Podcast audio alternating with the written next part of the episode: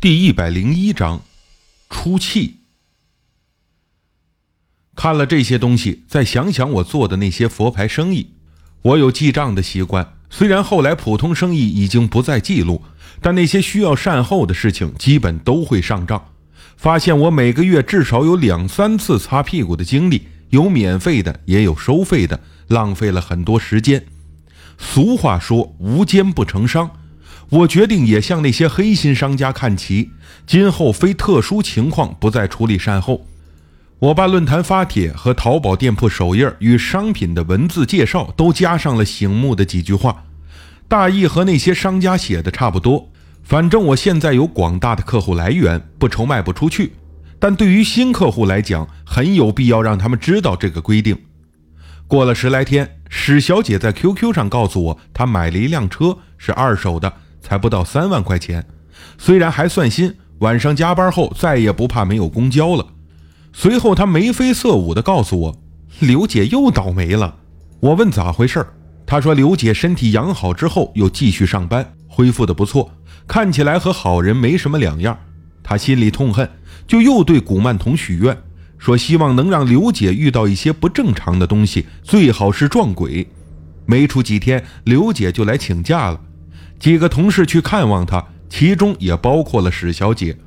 刘姐家在一楼，这几天老公出差，她自己独自在家。她心有余悸地对大家说：“昨晚睡到半夜，听到客厅有动静，出去查看的时候，忽然看到窗户上趴着一个无头的人影，当时就把她吓晕了。”看到史小姐这开心的语气，我有些担心地告诫她：“我们生活的这个世界，到处都是不可见的鬼。”他们可不像人，一旦被某种力量召唤，做事可就没有节制。你把那个刘姐也整得够倒霉的了，差不多就行了，不要太过，以免对方被鬼过度纠缠。史小姐说自己有分寸，让我放心。半个多月后，史小姐说这个强效成院的古曼真是厉害，有求必应啊。我问，你是转了运了，还是忘了桃花了？她却说还是刘姐的事儿。某天，公司用无记名投票的方式评选优秀员工，只有一个名额，选中者可以去海南旅游七天。结果所有人都落选，只有刘姐中标。因为她是公司的元老，所以大家也没有多想，觉得也算正常。可只有史小姐心存怀疑，她越想越觉得不对劲儿。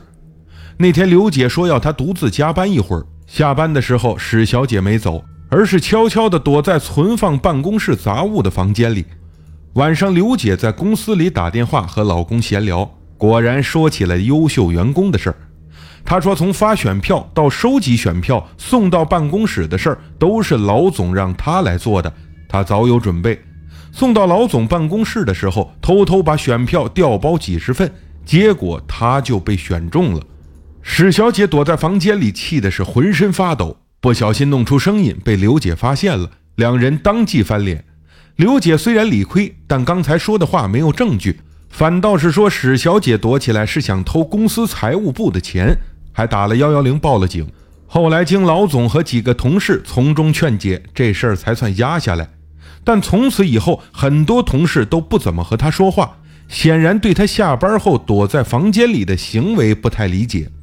史小姐在走廊里碰到刘姐。刘姐仍然对她很和善的笑，还告诫她年纪轻轻的就这么有心计，以后还会碰钉子的。史小姐气得要发疯，当晚就对古曼童许愿，诅咒刘姐再出意外。没出几天，刘姐就请假没来。老总说她深夜在街上被蒙面歹徒袭击，用一块砖打中了脑袋。虽然提包被抢走，但头部的伤并不重，惊吓过度又住院了，还有一点神经衰弱。我有点生气，对他说：“史小姐，你必须得停下来。英灵可不是什么事儿都能干，像你许这种愿，已经是利用鬼来泄私愤了。无论天童还是地童，被制成古曼供养的目的，都是让他保佑人们来获得福报，好让自己尽快轮回。可你总让他们做害人的事儿，他的福报不能积累，早晚有一天会发怒。”史小姐却不以为然，还说我多事儿。东西我出钱买了，连价钱都没有还。现在这个东西属于我，好了坏了都是我自己的事儿。我心想也对，要不是当初他爽快成交，这东西最多也就卖个六七千块。再加上那个坐地起价的阿赞红拉，我和方刚每个人啊，可能连一千块都分不到，还是得谢谢他。于是也不再说什么。在罗永有不少华人，除了学习和经商之外，当地还有一个专门与中国企业合作的工业园，里面有几百家中泰合资企业，很多中国人在这里工作和生活。我的客户中，除了中国的留学生和中国商人之外，也有在工业园里打工的年轻中国男女。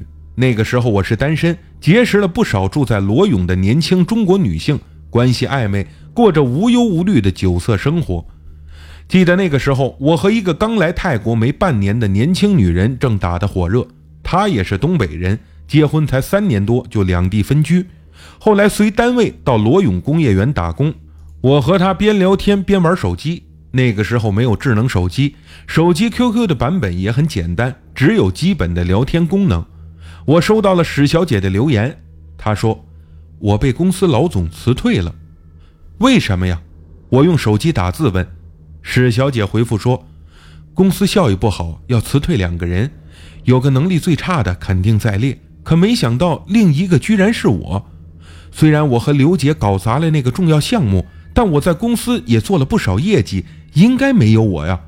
我总觉得又是刘姐在从中搞鬼。我连忙打字给她，千万别这么想，也许是个误会呢。你有能力，就算换公司也能做出成绩，不要这么大怨气，没好处的。我正劝着，史小姐却已经下线，身边躺着的女人在看我聊天，问什么意思。我实情相告，她还劝我别管这么多，把钱赚到手就行了。几天后，我和表哥正在去往曼谷办事的途中，在车上我无聊地玩着手机。这时，史小姐发来了 QQ 信息，只有两句话。这下我才算彻底出气，刘姐出车祸了。我连忙问什么情况，什么后果？史小姐说，昨天深夜，刘姐和朋友聚会出来，在街上被车给撞了，人是重伤昏迷送医院，肇事车也逃跑了。那个路段比较偏僻，又没有监控，据说很难找到司机。我担心地说：“希望这不是你许愿的结果。”史小姐的回答却是：“当然是了，不然她能这么惨吗？”我前天对着古曼许愿说：“那个可恶的老女人害得我丢脸又丢工作，我想让她再倒一次大霉，越严重越好，只要不死不残废就行。”